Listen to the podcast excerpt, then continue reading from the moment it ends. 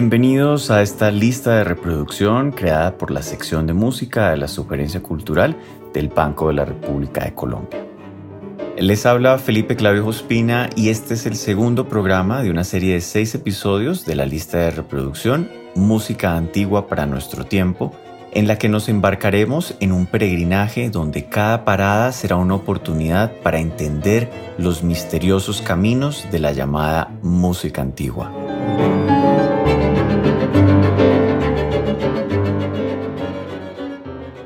Injustamente vituperada, la Edad Media, también llamada oscurantismo o Edad Oscura, esconde magníficos tesoros que fueron labrados lentamente a lo largo de un poco más de mil años, en un singular interregno entre la Antigüedad clásica y el Renacimiento. La rica herencia sonora que dejaron monjes, trovadores, goliardos y juglares no solo fue recogida en el Renacimiento y el Barroco, también ha sido recuperada en el siglo XX, aunque usted no lo crea, a partir de diversas relecturas. Entre 1960 y 1980, compositores e intérpretes de los mundos académico y popular se embarcaron en una búsqueda que algunos podrían llamar atrevida, pero que buscaba borrar la línea que antes dividía ambas esferas.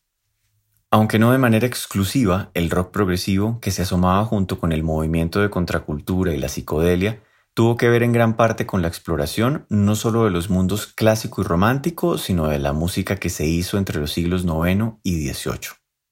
La arquitectura del rock, del pop y del jazz se vería permeada y los sonidos de gaitas, flautas dulces, laúdes, cítaras y clavecines empezarían a formar parte de la escena de la música popular. Un caso emblemático es el de la agrupación inglesa Griffin, que nació del encuentro entre Richard Harvey y Brian Gulland, quienes compartían un interés particular en la música medieval, renacentista y folk. En 1974, junto con Dave Overle y Graham Taylor, produjeron el disco Red Queen to Griffin Tree, del cual destacamos la pista Second Spasm, que nos acerca a las danzas cortesanas de los siglos XIII y XVI a través de la utilización de instrumentos como las flautas dulces y el cromorno. Jordi Zaval y Esperón 21 dedican su álbum Oriente-Occidente de 2006 a explorar las ocultas cercanías entre la España cristiana, mora y judía, la Italia del Trecento, la cultura persa, la marroquí y la del antiguo Imperio Otomano a partir de la utilización de instrumentos como el ud y la darbuka, en piezas instrumentales como la estampí o istampita, el saltarelo y la ductia, que son algunas de las danzas a las que hacía referencia Griffin. En este breve recorrido vamos descubriendo que la música de danza y la música instrumental, y no solo el canto gregoriano, también nos remiten a la Edad Media y nos llevan por caminos inesperados. El Oquetus David de Guillaume de Marchaux utiliza una técnica de composición que encontró su nombre en una afección física, el hipo. Sí, suena inverosímil, pero entre muchos otros significados, la técnica de loquetus hace referencia al sonido interrumpido del hipo, y es que las composiciones que utilizan dicho efecto constan de una melodía que está fragmentada entre dos o más voces o instrumentos.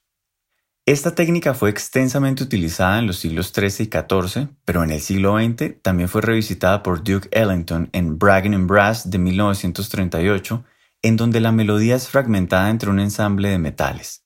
Sin embargo, uno de los grupos que más ha aprovechado esta argucia compositiva, ciertamente ancestral, es Gentle Giant.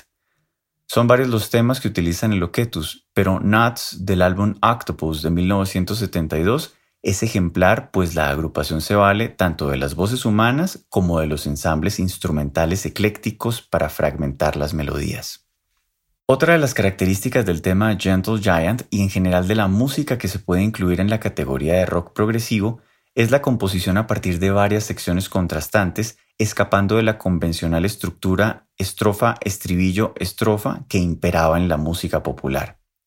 Los compositores de madrigales y chansons del siglo XVI fueron quienes mejor aprovecharon los textos sin rimas predeterminadas para contar historias, pero existe un género que logró explotar esta manera de narrar, la ensalada, descrita así por Sebastián de Covarrubias en El Tesoro de la Lengua Española de 1611. y porque en la ensalada echan muchas hierbas diferentes, carnes saladas, pescados, aceitunas, conservas, confituras, yemas de huevos, flor de borraja, grajeas y de mucha diversidad de cosas se hace un plato. Llamaron ensaladas un género de canciones que tiene diversos metros y son como centones, recogidos de diversos autores. En el ámbito instrumental del siglo XVII, la composición y la búsqueda de la varietas se acercó a su vez a la búsqueda de la expresión de las pasiones que era evidente en la música vocal y dramática. El estilo o estilo moderno de Darío Castello, violinista en la Basílica de San Marcos en Venecia, da cuenta de esas ansias narrativas a partir de secciones que evocan pasiones contrastantes. Un ejemplo podemos encontrarlo en la sonata concertante duodécima a 3 de 1629.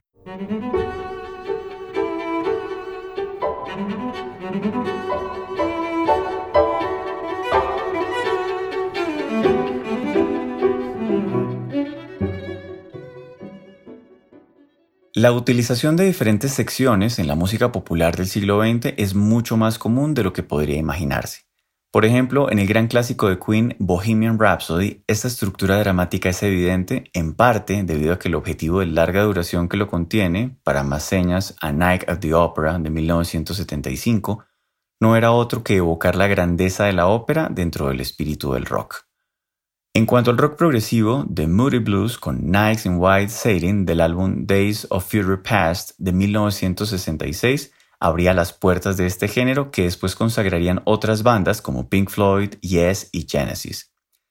The Yardbirds y The Beatles también se aproximarían, estos últimos con A Day in the Life de su icónico disco Sgt. Pepper's Lonely Hearts Club Band. La necesidad de contrastes nunca se fue y géneros como la sonata y el concierto se refugiaron en ella.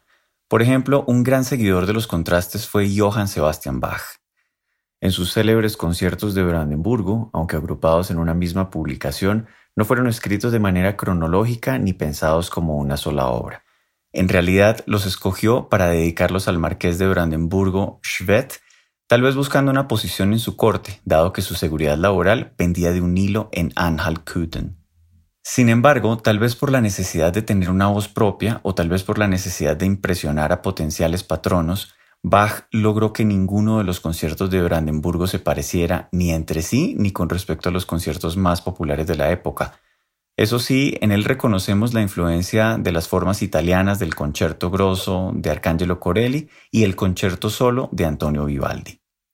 En el tercer movimiento del concierto número 5, Bach nos plantea una elegante estructura imitativa a partir de los juegos sonoros que desarrollan los instrumentos solistas.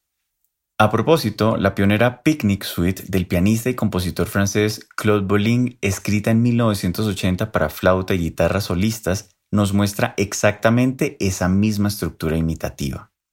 Y aunque al principio de la obra todo pareciera haber sido compuesto por una pluma barroca del estilo de Georg Philipp Telemann o Carl Philipp Emanuel Bach, de repente un trío jazz integrado por piano, batería y contrabajo hace su aparición, tan sorprendente como sutil y orgánica.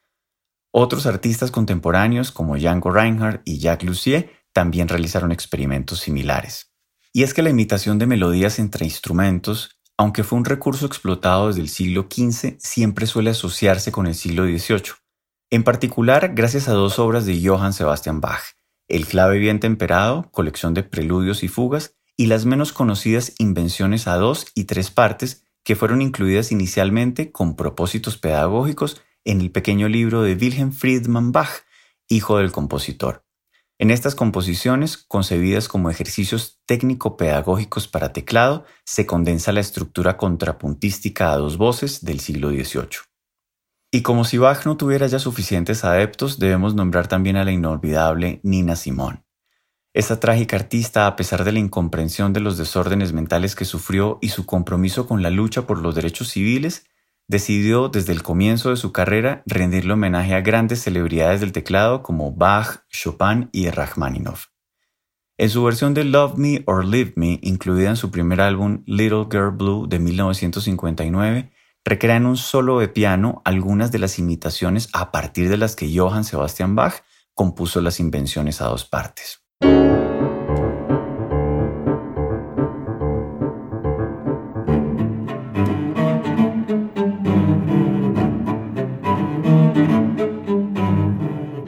Los invitamos a escuchar la lista de reproducción Música Antigua para Nuestro Tiempo que se encuentra disponible en la cuenta de Spotify Banrep Cultural.